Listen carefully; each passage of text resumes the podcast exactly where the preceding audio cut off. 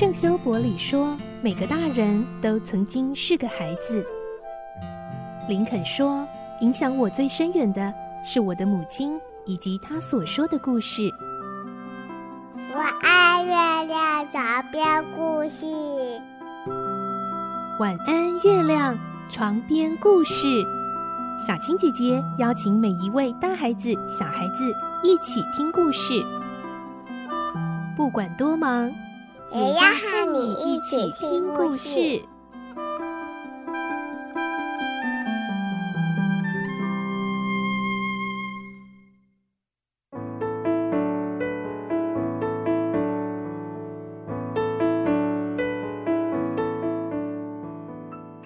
晚安，欢迎你和我们一起听故事。我是小青姐姐，我们继续来听《顽童历险记》的故事。今天是十五集，我们会听到哈克呢，因为之前上过学、读过书，所以呢，他开始念起那些从船上找到的书给吉姆听。这都是关于国王、公爵、伯爵的故事。两个人还开始聊起这些王公贵族的事件呢。来听今天的故事。《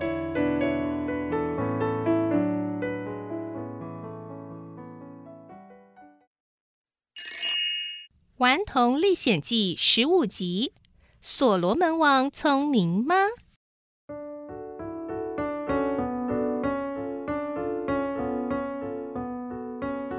这个下午，哈克和吉姆他们一边看书，一边聊着关于国王、公爵、伯爵的故事。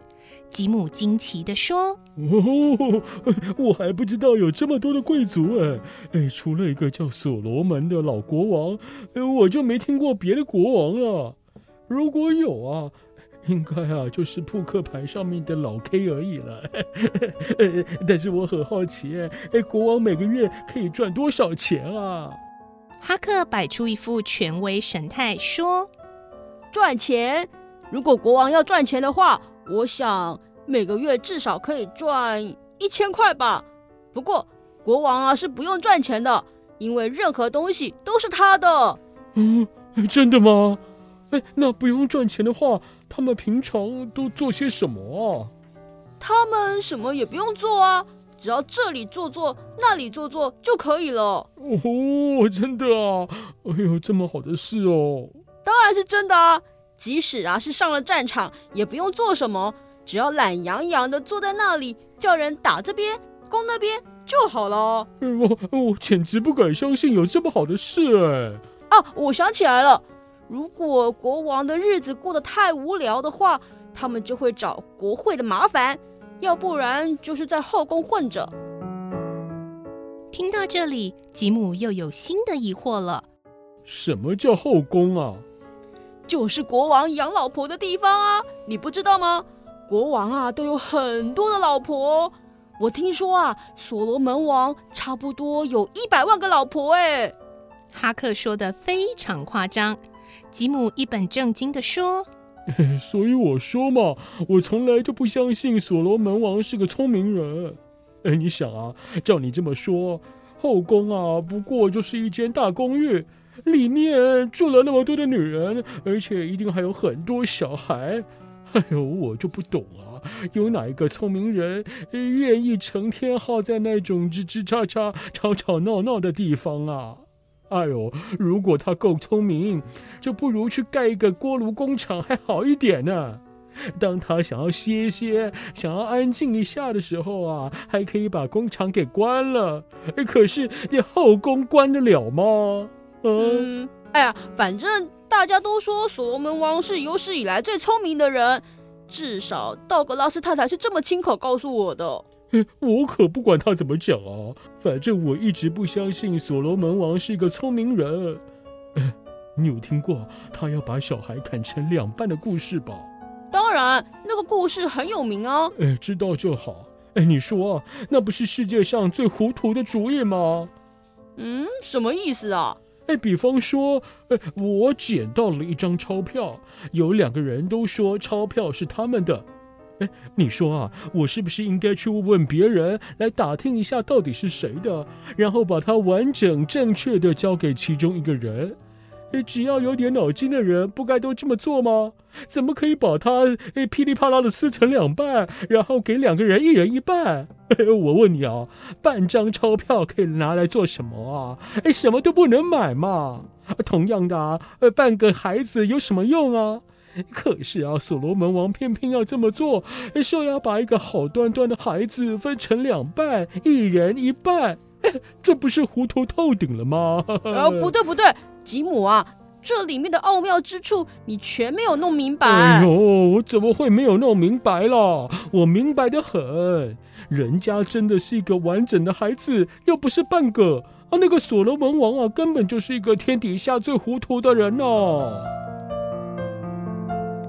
克被吉姆弄得啼笑皆非，说：“哎，哎，算了算了。”我们还是别谈所罗门王，该讨论一下，接着往哪儿去吧。他们讨论了半天，决定顺着大河一直往下飘到开罗镇，因为开罗镇就在伊利诺州南端，那里恰巧也是俄亥俄河汇入密西西比河的地方。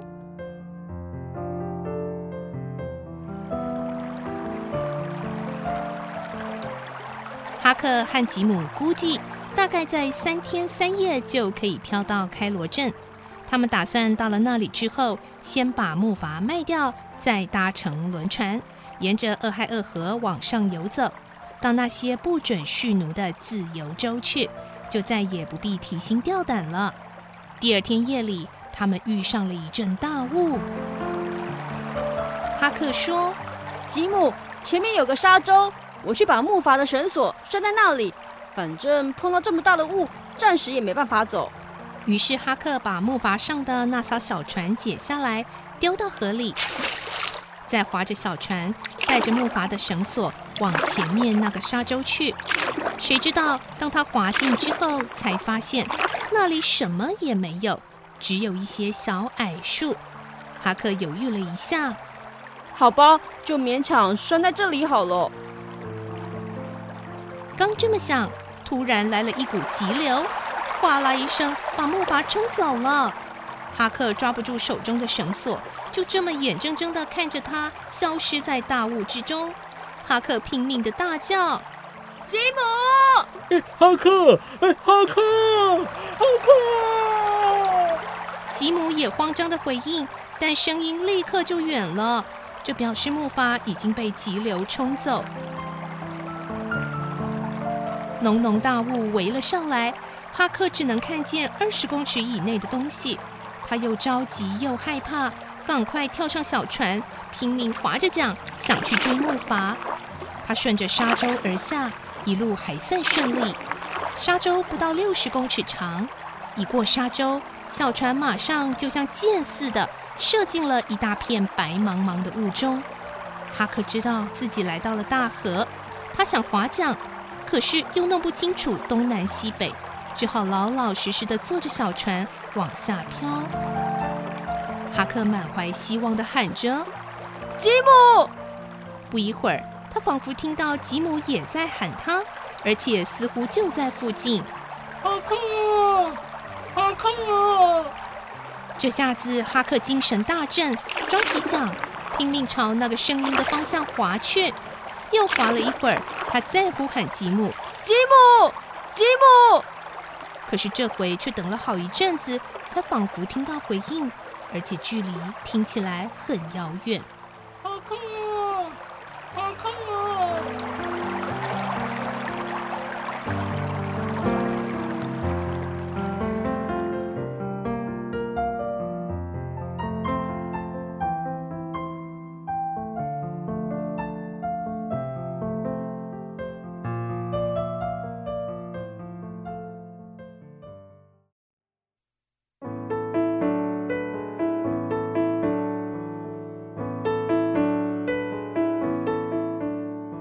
今天的故事就先听到这里喽，明天再继续来听《顽童历险记》的故事。我是小青姐姐，祝你有个好梦，晚安，拜拜。小朋友要睡觉了，晚安。